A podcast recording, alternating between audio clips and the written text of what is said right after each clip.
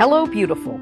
I'm Amy Errett, founder of Madison Reed, a hair color company I named after my daughter. Madison Reed delivers gorgeous, lasting, high quality hair color made with ingredients you could feel good about, and our licensed colorists are here to help you every step of the way. Experience your best hair color ever. Find your perfect shade at madison reed.com and get 10% off plus free shipping on your first color kit. Use code RADIO10. Olá pessoal, sejam muito bem-vindas e muito bem-vindos a mais um podcast Chega de Crise. Nosso podcast Chega de Crise, como o nome já sugere, é justamente para ajudar as pessoas que estão passando aí, sofrendo com crise de ansiedade, talvez há mais ou menos tempo. Então, a gente que já vem com o nosso Fala Ansiedade há mais tempo, a gente tem o nosso plantão Fala Ansiedade e eu brinco que é o filho caçula aí, o nosso podcast Chega de Crise. E o tema de hoje é um tema muito desafiador para muita gente, que é ruim com os remédios, mas pior ainda sem eles. O que que eu posso fazer? Então, a ideia desse episódio é justamente o que, que eu posso fazer se por acaso talvez você esteja passando por essa situação, eu fiz uma pergunta aqui nos meus stories, a gente está transmitindo aqui ao vivo pelo Instagram. Talvez você esteja ouvindo ou vendo em uma outra plataforma, mas eu fiz uma pesquisa nos meus stories e muita gente comentou que vem tomando remédio já há seis meses, há um ano, há cinco anos, há mais de dez anos, há 15 anos, às vezes há mais tempo que isso. E eventualmente se percebe ainda não se sentindo bem, não se sentindo pleno, ou às vezes não é, se sentindo recuperado ou ainda se sente adoecido, eventualmente ainda tendo crise de ansiedade, tendo sintomas físicos e emocionais. Então o que fazer? Muita gente chega na sensação de que, poxa, não tenho o que fazer. Se eu estou há tantos anos tomando remédio, eu tenho que ficar com eles para sempre? E às vezes aí eu tento parar e aí parece que volta tudo e volta tudo ainda pior. Então, como se eu estivesse aí numa grande armadilha. E a ideia desse nosso episódio é tentar clarear um pouco o que, que é possível fazer se eventualmente você tem se sentido nessa situação. Quero dar um oi geral para o pessoal que está aqui me acompanhando. Quero saber se vocês estão me vendo bem, me ouvindo bem. Fique à vontade aí para apertar no coraçãozinho. Tem essa setinha que você pode compartilhar esse conteúdo, chamar outras pessoas que possam se beneficiar desse conteúdo que a gente está trazendo aqui. Oi, Geisa, tudo jóia? Karina, Janaína, Sheila, Rony, Lauder Lúcia, Psi também, colega aí, psicóloga, Cleusa, Carla, tudo jóia? Bom, gente, é bastante coisa para falar. Vou entender aqui que vocês estão me vendo, me ouvindo bem. Fiquem à vontade aí, mas é muita coisa para falar. E o que eu quero dizer é que existe sim uma saída, é possível sim fazer bastante coisa para sair dessa sensação ou sair dessa armadilha que talvez você possa estar se sentindo. E ao mesmo tempo o que eu quero te falar é que existe aí nessa situação grandes oportunidades. Existe nessa situação aí um ouro, ouro ou brilhante, ou o que, que a gente pode é, fazer uma analogia de algo mais especial. Então eu quero de verdade te convidar aqui a continuar comigo, porque se por acaso você está se identificando com essa situação, existe não só uma possibilidade de se libertar dela, como ganhos, como grandes oportunidades e oportunidades da vida, oportunidades de vida sem exagero, que pode ser que não esteja aí no seu radar, que você possa não estar tá percebendo. Então, a ideia do nosso papo é justamente talvez trazer um pouco mais de luz para essa situação. E eu não sei você, não sei você, mas eu quando eu vira e mexe faço essa pergunta e as pessoas trazem tanto que estão sofrendo com crise de ansiedade, com sintomas físicos e emocionais, com grande frequência. A gente já perguntou isso lá atrás e muita gente relatava que estava tendo esses sintomas diariamente. A pesquisa, a maioria das pessoas falou, falou que estava sofrendo com isso diariamente. Ou ao mesmo tempo, quando tem gente que traz que está sofrendo isso há muito tempo, há anos, e vem que numa batalha, numa luta de anos, me dá, posso confessar para vocês, que me dá uma sensação de um certo mal-estar. É, me dá uma sensação de um certo mal-estar por acreditar de verdade que não precisa ser assim. Então, eu não sei se você tem essa mesma sensação. Talvez porque está sofrendo aí diariamente ou semanalmente. Ou se você vem numa batalha de muito tempo. Imagino que você também fique com essa sensação de que, poxa, isso não devia ser assim, não precisava ser assim. Por que, que isso acontece comigo? O que, que será que eu fiz para merecer isso? E ao mesmo tempo, eu também sei muito bem o quanto que a gente se acostuma de um jeito que aquela aqueles sintomas, aquelas sensações, aquelas crises, por mais horrível que sejam, parece que vão sendo incorporados no nosso dia a dia. E é como se a gente fosse se acostumando. O ser humano tem uma capacidade, uma resiliência de se acostumar com praticamente tudo na vida. Claro que com coisa boa a gente se acostuma mais rápido, né? Às vezes a gente tem uma melhora na vida, a gente se acostuma tanto que aquilo ali vira comum em pouco tempo. Com coisas ruins, com coisas dolorosas, demora um pouco mais, mas a gente se acostuma também. E se por um lado isso pode ser uma coisa boa, que é uma capacidade de adaptação, a gente se adapta, né? e não é à toa, até o Darwin já, tra já trazia, né, com seus estudos e com a sua percepção da natureza, que quem prevalece não é o mais forte e às vezes nem o mais inteligente, mas é aquele que se adapta melhor. Isso na natureza, né, nos animais, e, e temos aí, claro, uma faceta animal também. Então, essa nossa capacidade de adaptação, ela nos ajudou a permanecer vivos aí como espécie, né? Agora, por outro lado, essa nossa capacidade de adaptação pode ser também um elemento que tenha aí contribuído para que a gente permaneça adoecido emocionalmente, muitas vezes fisicamente. E como eu falei, eu não é o que eu quero dizer aqui, ah, eu sei teoricamente, ou eu sei porque eu li, ou nem só porque eu já ao longo de vários anos acompanhei muitas pessoas que estavam nessa situação, mas eu quero compartilhar também uma vivência muito pessoal minha, que eventualmente eu, eu converso e falo aqui, do quanto que eu fiquei durante anos, principalmente aí da minha adolescência, início da minha adolescência até o início da minha vida adulta, tendo um sintoma muito desagradável, que era um nó na garganta que me sufocava e que eu queria esconder de todo mundo. Praticamente ninguém nem sabia que eu tinha isso. Mas era um desespero, era algo muito ruim. E era algo muito presente é, no meu dia a dia e nas minhas refeições ali. Mas ao mesmo tempo, para mim aquilo já tinha se tornado algo normal. Então, se a gente for pensar, e se eu for pensar hoje em dia, poxa, toda vez que eu for comer, eu tenho que ter uma preocupação e às vezes eu engasgo e eu entalo, mas que coisa horrível, mas como é que eu estava tão acostumado, como é que eu fiquei tanto tempo acostumado com isso? Então, não sei se talvez você possa se perguntar também, poxa, será que eu já estou acostumado com isso? Será que eu já estou acostumado a ter esses sintomas físicos e emocionais? Será que eu já estou, é, incorporei isso na minha vida? Não que eu esteja achando bom, não que na hora que acontece eu não acho horrível e eu, meu Deus, tem que dar um jeito nisso. Mas de repente, depois que passa, às vezes eu volto à minha vida e eu, é o meu normal, parece que é o meu normal.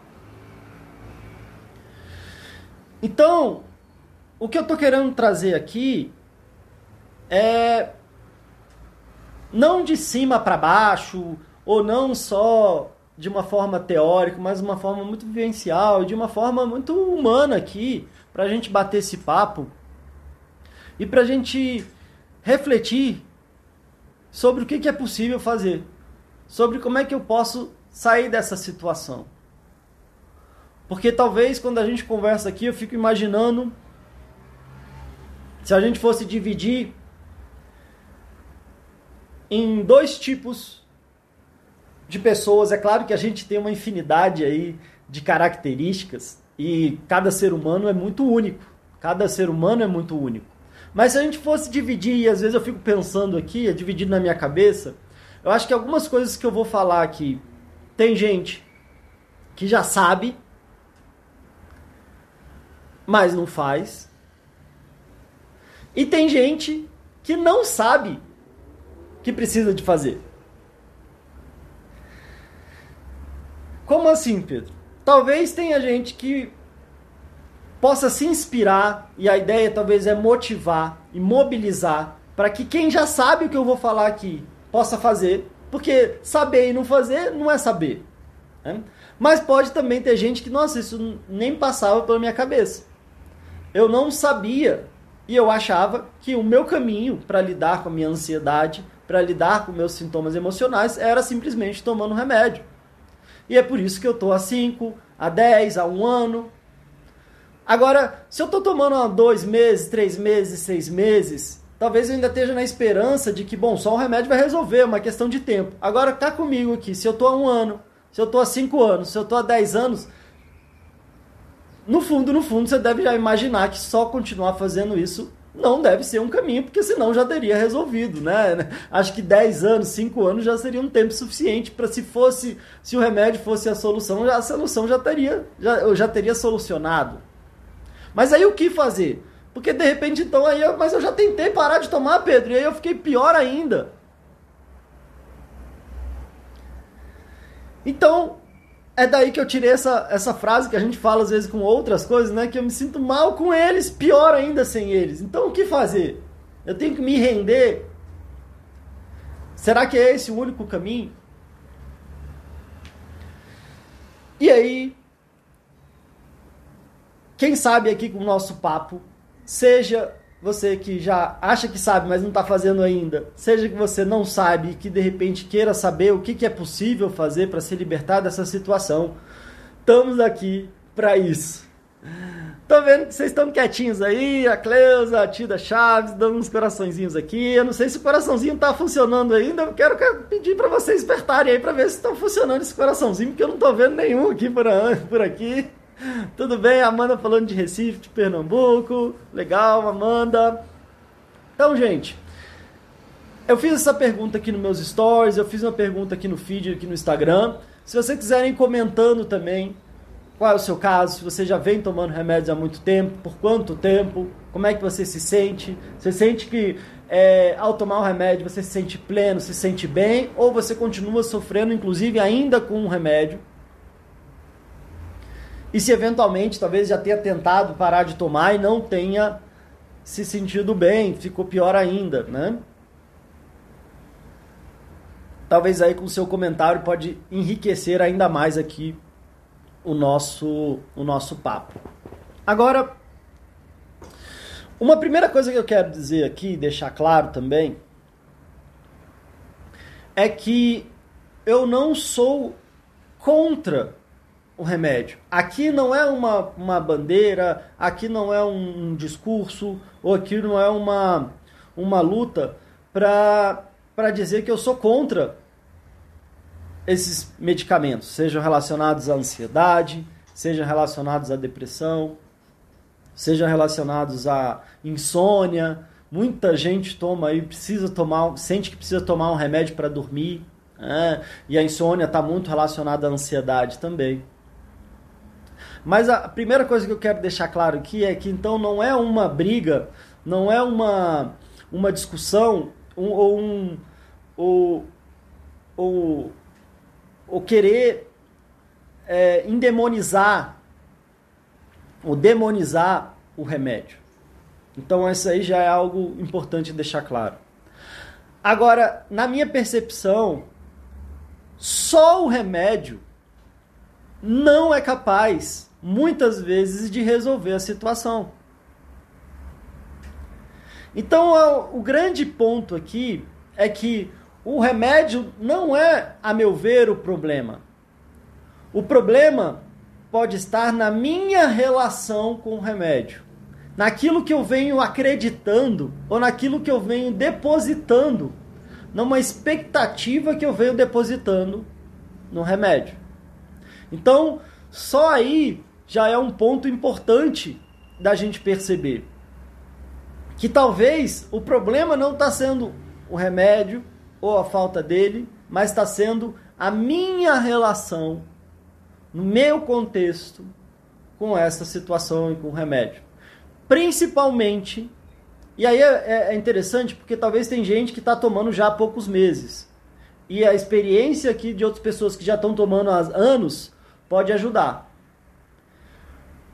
Porque por que, que será que de repente uma pessoa toma ali há pouco tempo e já resolve, outra nem precisa tomar remédio e outra fica anos sofrendo com ele?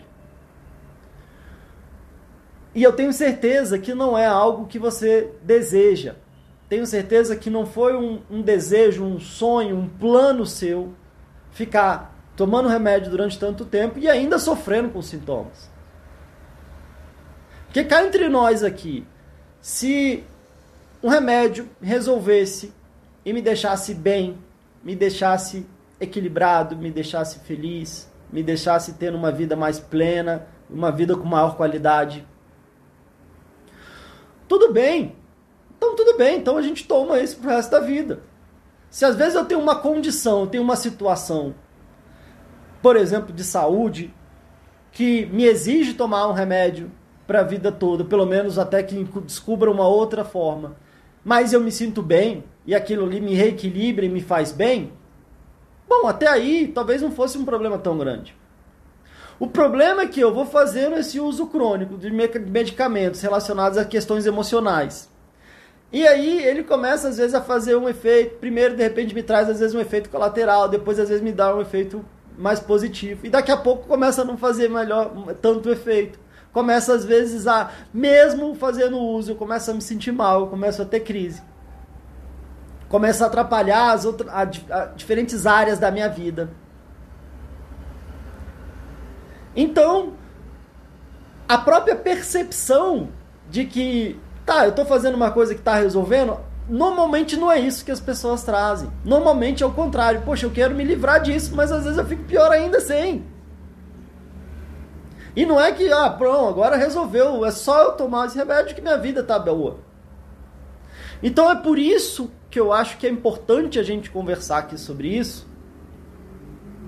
Até porque, a meu ver também, esses medicamentos não são para uso contínuo, para uso para o resto da vida. Se eu estou tendo aqui uma crise de ansiedade, se eu estou tendo sintomas físicos e emocionais relacionados à ansiedade, a ideia desse remédio não é para que agora ah, eu tenho um problema, esse problema vai continuar comigo e eu tenho que ficar tomando esse remédio para controlar esse problema no resto da vida. Não é essa lógica. E é isso que eu queria deixar claro para vocês. Eu não acredito que seja dessa lógica. E sinceramente, eu também acredito que não foi essa a orientação do seu médico. Eu já quero partir da premissa aqui, se você está tomando algum medicamento, algum medicamento psicotrópico, que é relacionado né, a essas questões emocionais, você não está tomando ele da sua cabeça, ou da sua vizinha, da sua mãe, da sua tia, a não ser que a sua vizinha, a sua mãe ou a sua tia sejam médicos.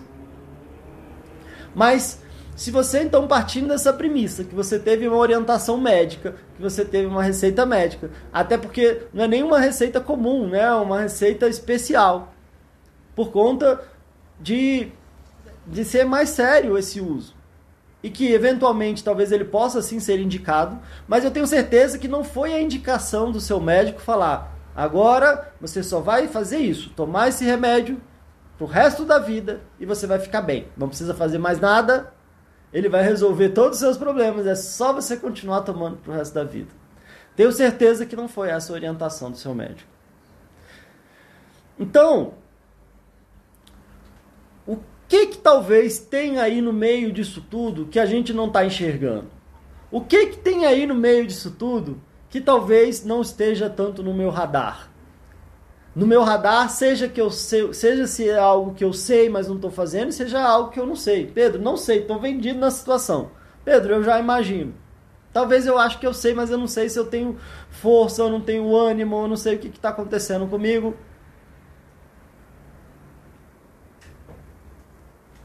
Independente de que for o seu caso, acho que vale a pena a gente continuar com o nosso papo aqui. Eu quero ler aqui alguns comentários.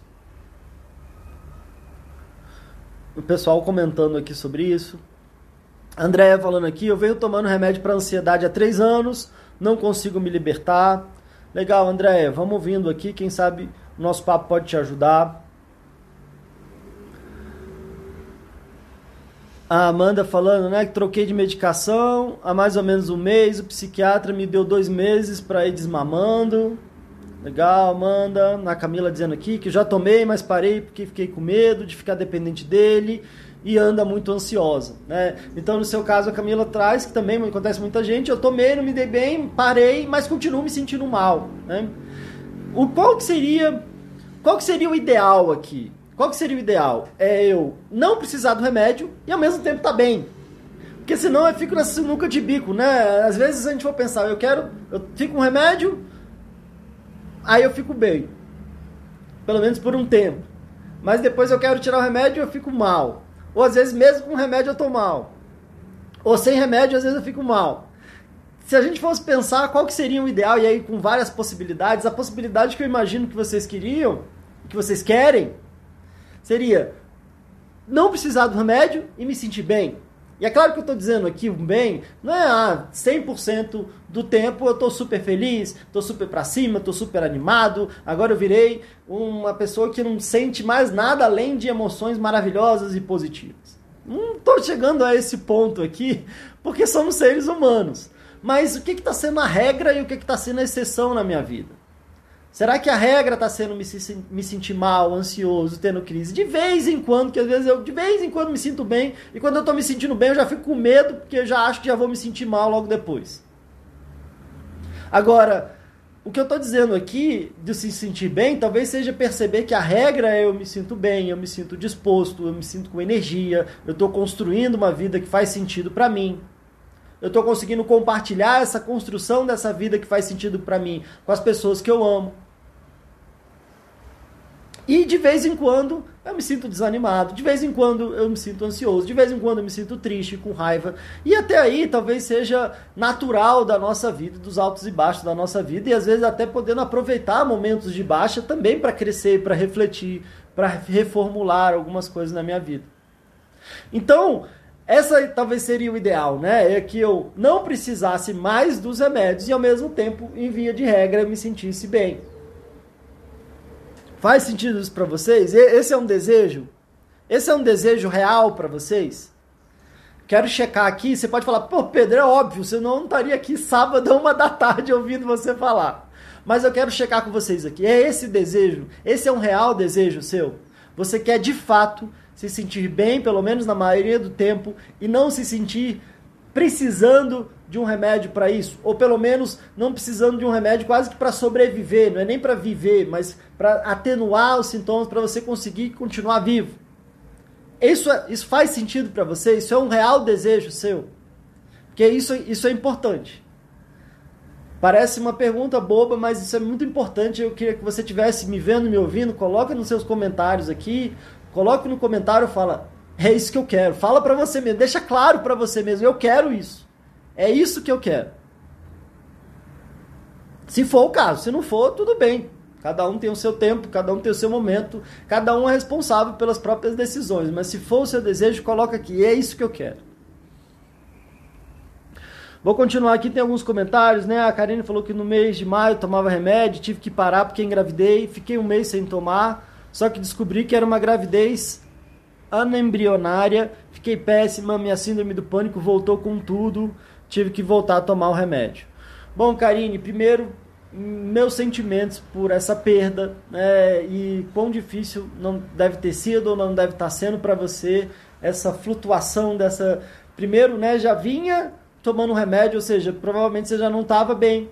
Vem essa notícia da gravidez, imagino quantas emoções e sentimentos você não sentiu, abriu mão né, da questão do remédio e depois ter essa notícia e aí a coisa volta com tudo e volta com remédio. Infelizmente é um ciclo que acontece com muita gente. Então meus sentimentos, que bom que você está aqui. Eu espero que essa nossa conversa aqui te ajude. Obrigado por você estar tá comentando. Tudo de melhor para você. E você pode saber que você não está sozinha nesse desafio, nessa luta. Estamos juntos aqui justamente para poder contribuir com pessoas que estão vivendo talvez situações semelhantes da sua, tá?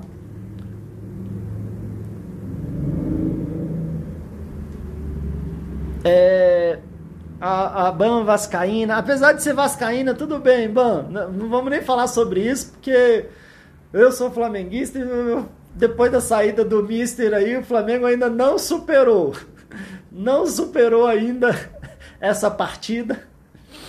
Então, eu te desejo tudo de bom aqui, é, apesar de você ser vascaína, tá bom? É, a Sagata, a tá dizendo aqui, né, que eu tomei remédio por um tempo, no início me sentia bem, mas depois de um tempo já não estava me fazendo bem, ou seja, não estava vendo resultado. É como se ele não fizesse mais efeito. E é, parei e estou bem, apesar de ainda ter ansiedade. Tá certo, Segato. André comentando é, que era para você tomar por três meses, mas não conseguiu passar pelo neuro por causa dessa pandemia e não consegue ficar sem o remédio, tá certo, Andréia? Sim, sim, o pessoal dizendo sim aqui, né? Que é, que é isso que eu quero, que eu desejo para minha vida, me libertar, legal. Com certeza é isso que eu quero, Amanda. Senão eu seguiria, legal. Nada, Karina. Eu entrei depressão depois que perdi meu pai, tem 12 anos. Então, Andréia, também, meus sentimentos aí por essa perda. E como você está trazendo, né, já tem bastante tempo e, e pelo que me parece, é, ainda está com a questão de adoecimento emocional aí relacionado a processo depressivo, talvez ansiedade junto, né? Então, também no seu caso, dá para perceber que não é só o tempo, né? É claro que uma perda tão significativa não é algo que a gente esquece. E a ideia não é nem que a gente esqueça, mas a ideia é que a gente consiga que essa lembrança não seja tão dolorosa. Ou, quem sabe, até essa lembrança possa me, de alguma forma me confortar. Ou eu posso até também sentir a presença e a vida e tudo que ficou vivo dentro de mim dessa pessoa tão importante na minha vida que de alguma forma partiu e como é que eu posso trazê-la viva dentro do meu coração e também isso pode ser um exercício importante. Né? Então, gente, pelos relatos que vocês estão trazendo aqui, pela confirmação que vocês estão trazendo, e agradeço muito aqui os comentários, é, fica, fica claro que de repente é importante aqui a gente falar o que a gente quer, é o que a gente está trazendo aqui, e é um tema é, importante de se discutir. Né? A Jerusa comentando aqui que ficou muito ruim depois que é, contraiu o Covid, né, com muita ansiedade.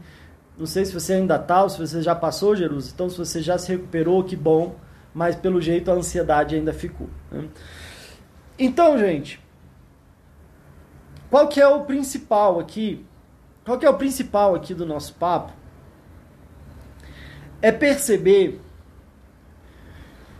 que o remédio ele pode ser um apoio importante mas ele não resolve a totalidade da situação. Um exemplo que eu gosto de dar e que eu vou dar aqui de novo é que vamos supor que eu quebre a perna. Vamos supor que eu quebre a perna. Tá ventando aqui, derrubando as coisas. Mas vamos supor que eu quebre a perna e eu vou precisar por um tempo andar de muleta. E aí que bom que então que inventaram uma muleta que vai me dar um apoio para que eu consiga me locomover enquanto a minha perna se recupera. Agora, não é a muleta que cura a minha perna. Não é a muleta que cicatriza minha perna. Não é a muleta que coloca o meu osso no lugar. Não é a muleta que cura a minha perna quebrada. Esse talvez seja um dos maiores mal entendidos quando a gente fala sobre medicação relacionada a questões emocionais. A gente vive num momento e a gente vive numa circunstância de um movimento de querer uma saída rápida, uma saída, se for assim, rápida, se for mágica, melhor ainda, que for instantânea e indolor. Então, quando a gente está com uma dor de cabeça, a gente pensa que eu preciso de um remédio para dor de cabeça. Eu sei que às vezes um remédio para ansiedade às vezes já é uma luta para muita gente. Muita gente já vem sofrendo sintomas horríveis, já vai tendo a qualidade de vida minada, já vai tendo os seus relacionamentos minados, seu trabalho, seu estudo, seu potencial minado. E às vezes é difícil de eu até conseguir consultar um médico ou consultar um terapeuta e às vezes encarar o remédio. Eu sei que para muita gente é uma luta e que já é um desafio. Mas se é uma luta e um desafio, é muito importante entender que esse remédio ele é um apoio, assim como uma muleta é um apoio. Agora, se eu tô com a minha perna quebrada, não há muleta que vá colocá-la no lugar. Se eu tô adoecido emocionalmente, se eu adoeci emocionalmente, e aí por várias questões que eu fui passando ao longo da minha vida, não é esse remédio que vai desatar esses nós, não é um remédio que vai curar essas feridas, não é um remédio que vai me ajudar a lidar melhor com os desafios da minha vida, não é um remédio que vai me ajudar a reestruturar e reorganizar os meus pensamentos os meus sentimentos, aquilo que eu falo para mim mesmo, aquelas imagens que eu fico trazendo na minha cabeça. Assim como não é uma muleta que vai colocar meu osso no lugar. E quanto mais tempo eu fico achando que é uma muleta que está resolvendo o meu problema na minha perna, mais tempo. Opa, derrubei a canetinha aqui. Mais tempo e mais crônico a situação vai ficando. Eu sei que às vezes dá uma agonia só de pensar em visualizar isso. Mas é uma agonia muito maior de viver isso. Então eu quero que a gente faça aqui uma imagem. Imagina que eu tava com a minha perna eu não sei se vocês. Não sei se vocês viram. Não sei se vocês viram há uns anos atrás a luta do Anderson Silva. Quero perguntar para vocês aqui. Vocês viram a luta do Anderson Silva? Ou se vocês não viram ao vivo, vocês viram depois o que aconteceu com o Anderson Silva, como ele quebrou a, a, a perna dele na luta? Vocês viram?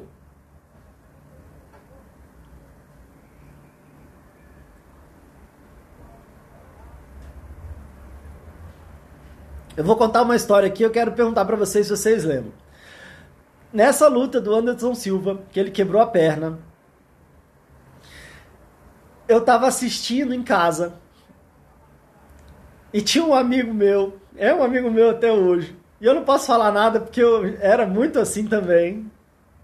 Isso foi uma outra coisa que eu consegui superar aí, com todo um trabalho relacionado à ansiedade para não chegar nesse ponto. Mas esse amigo meu, a gente tava assistindo e o negócio foi tão assustador que ele deitou no chão da sala e ficou passando mal e meio que quase que desmaiou de ver aquela, aquela cena. E eu era igualzinho. Foi um trabalho que eu fiz para ter para poder acompanhar o parto da minha filha, da minha primeira filha, da Catarina, seis anos atrás mais de seis anos atrás que ela nasceu, mas eu fui me preparando e aí eu fui superando isso também. Porque ver sangue, ver um monte de coisa também me desmaiava. Quando eu era adolescente, eu fiz um piercing aqui, e o cara foi fazer o piercing. Quando eu acordei, o piercing já estava aqui, porque eu desmaiei de, de medo, de né, um, agonia que eu ficava. E, era até uma brincadeira já na família, e o pessoal já tinha até medo de falar as coisas perto de mim, porque eu passava mal. Então não tô querendo julgar meu amigo nem ninguém aqui. Mas, e o pessoal que não viu, ele, o, o Anderson Silva, ele foi chutar um cara e o cara botou a canela e a perna dele meio que dobrou, quebrou no meio. E foi uma cena bizarra. Mas vamos imaginar. Vamos imaginar aqui que o Anderson Silva, e hoje dia depois ele já lutou, tá com a perna certinha lá, com certeza ele fez um monte de coisa. Provavelmente ele deve ter feito cirurgia. Ele fez cirurgia, ele deve ter alinhado, deve ter colocado o gesso, quer dizer, ele fez um monte de coisa ali para resolver a perna. Agora vamos imaginar que o Anderson Silva fica com aquela perna quebrada, e ele fala: não, não, não, não, não, tá tudo bem. Só me dá uma muleta e me dá um remédio para não sentir dor. Não quero que ninguém encoste na minha perna, porque vai doer. Não quero mais pensar nisso. Eu só quero uma muleta para eu continuar andando e quero um remédio para não sentir dor. E só isso que eu quero. Porque eu tenho certeza que esse remédio para dor e essa muleta vai curar a minha perna. O que, que será que ia acontecer com o Anderson Silva?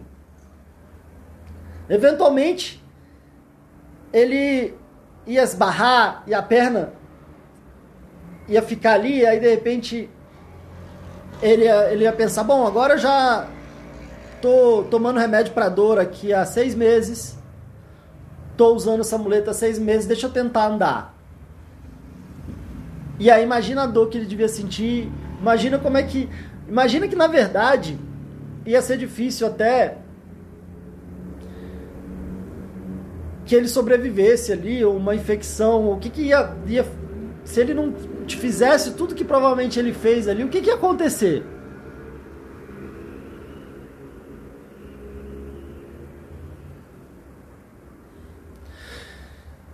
Então, gente, o que eu quero. A analogia que eu quero fazer aqui é que eu tomar um remédio para ansiedade e acreditar que esse remédio sozinho vai resolver, vai me curar, e é só uma questão de tempo eu tomar certinho, e aí depois eu simplesmente vou parar de tomar e vou estar pleno, bem, feliz, é talvez a mesma coisa do Anderson Silva que quebrou a perna, tomar remédio para dor e ficar andando de muleta e achar que magicamente a perna dele ia voltar pro lugar.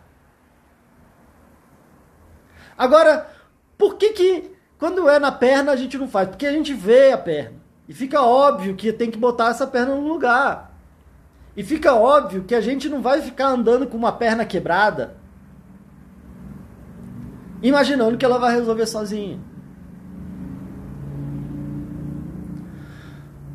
Mas muitas vezes, com os nossos adoecimentos emocionais e com as nossas feridas emocionais, a gente não tem essa clareza. Então talvez esse seja aí já um grande ponto. E aí você pode me falar, tá, Pedro, mas o, o a gente sabe, ou pelo menos eu vou lá no, no hospital e o médico vai lá e coloca no lugar. Agora, para o meu adoecimento emocional, o que eu posso te dizer aqui é que não é uma questão médica. A parte do remédio pode ser uma questão médica, e aí é uma questão médica, que só o médico que pode receitar o remédio. Mas é uma questão emocional. É uma questão emocional, é uma questão psicológica. E quando é uma questão emocional e psicológica, eu preciso trabalhar os meus sentimentos, as minhas emoções,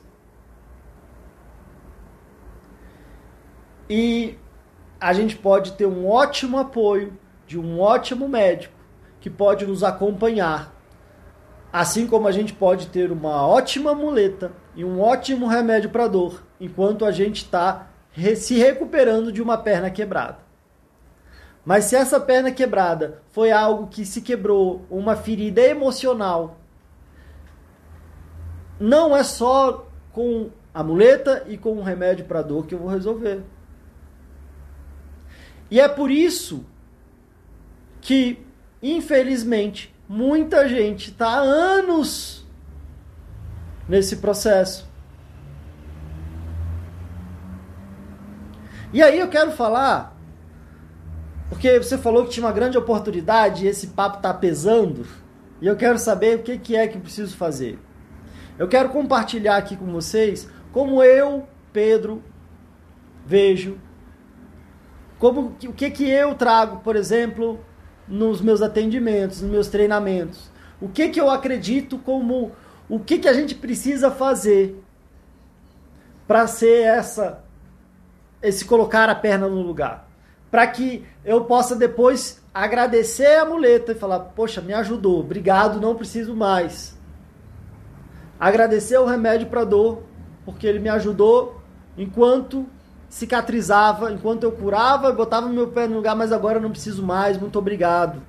Então a ideia não é endemonizar, a ideia não é ser contra, a ideia é expandir a nossa visão, a nossa percepção de que você merece ter uma vida com maior qualidade, assim como Anderson Silva mereceu voltar a andar normalmente, voltar inclusive a lutar, que é a profissão dele.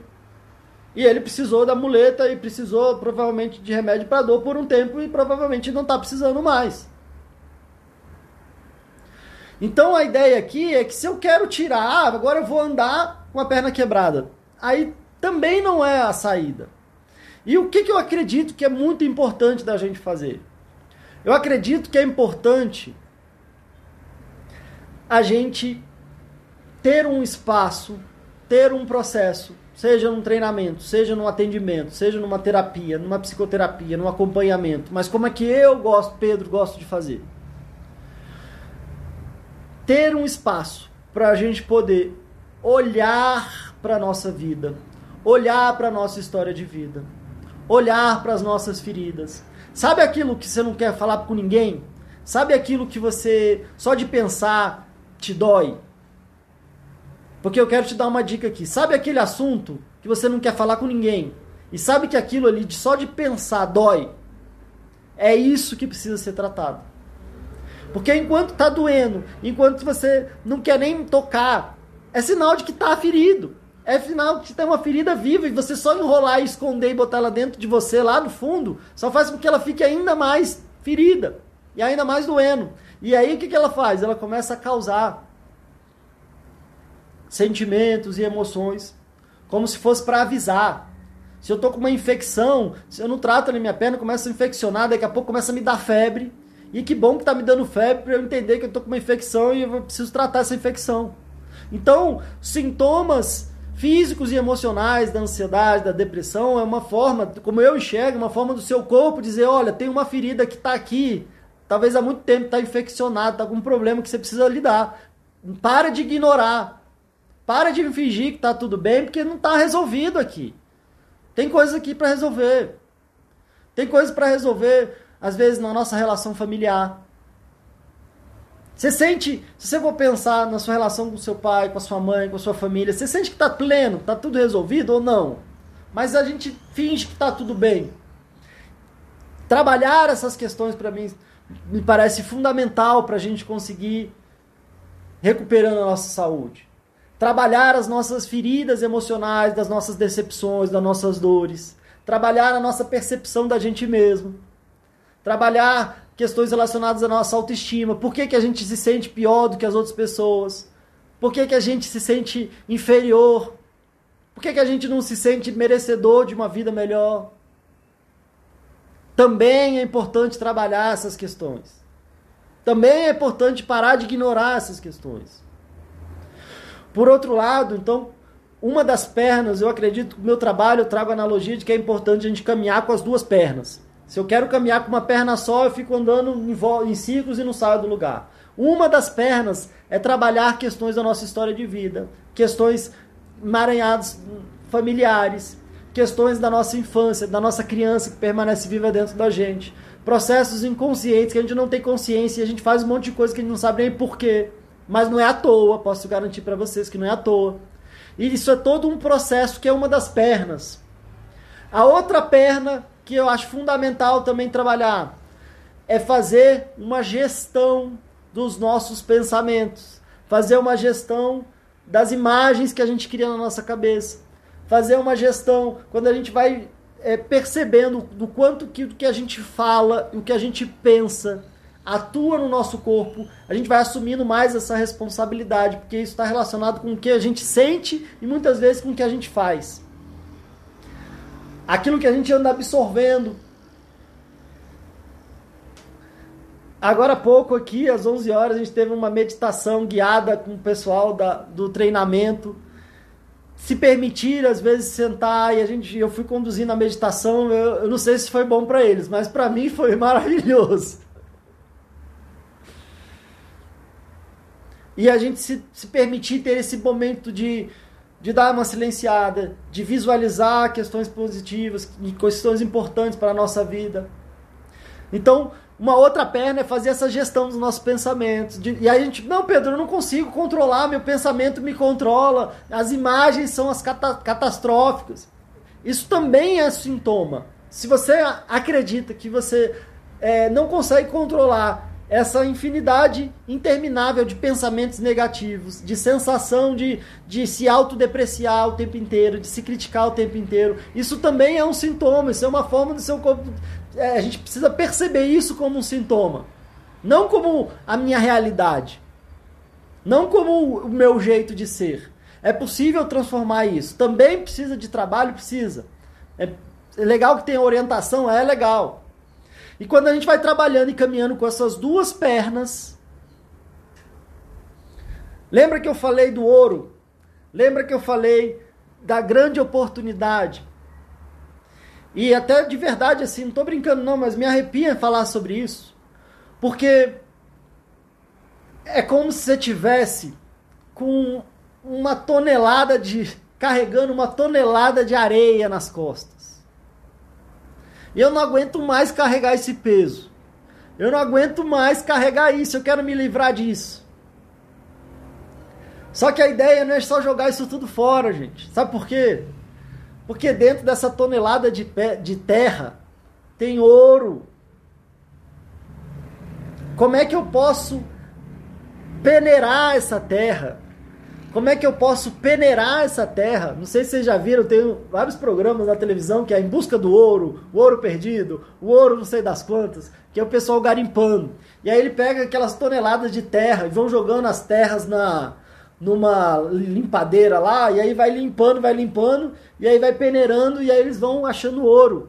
Então ele pega uma tonelada de terra, não sei quantas toneladas de terra, e vão ali garimpando, garimpando, e sobra o ouro. E eles dão um trabalho danado com máquinas gigantescas, bota água, lava a terra, mas aquele ouro é muito precioso, aquilo ali é muito rico. Não vai jogar aquela terra fora. Pelo contrário, eles cultivam aquilo ali. Mas também não adianta ficar carregando aquele monte de terra. Então, por que, que eu estou querendo dizer aqui? Porque quando a gente começa a fazer esse trabalho, e aí, e aí você pode ser profundamente grato a esses sinais e sintomas que o seu organismo pode estar te dando há pouco ou há muito tempo. Porque são esses sinais e sintomas, essas dores físicas, dores emocionais, essa tristeza, o coração acelerado, esse tremor, essa angústia, esses pensamentos, isso tudo está te avisando.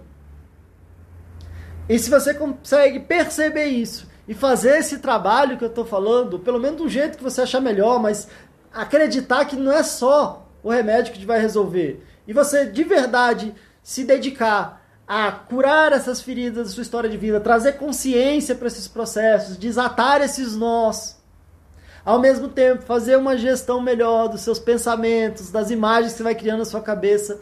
Você tem o ouro não só de se livrar desses sintomas, não só o ouro de se livrar dos remédios, mas de ter uma vida que talvez nesse momento seja difícil de imaginar. Seja difícil de imaginar que você mereça. Seja difícil imaginar que você é capaz de talvez ter uma vida com mais plenitude, com mais felicidade, com maior bem-estar, com maior crescimento, com maior contribuição, com maior paz.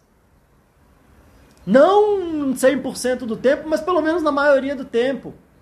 Pelo menos tendo a sensação de que está valendo a pena. Talvez tendo um trabalho que você sente que você merece, que você consegue contribuir, ter relacionamentos que você sente que você está bem, que você está feliz com eles, ou que você pelo menos está ajustando ele, que você, enfim, sentindo que você está vivo, está vivendo e não só sobrevivendo. E os ganhos, que às vezes parecem secundários, começam a se tornar ganhos principais, começa a ter toda uma é, oportunidades de vida que às vezes foram muito maiores do que só parar de ter os sintomas.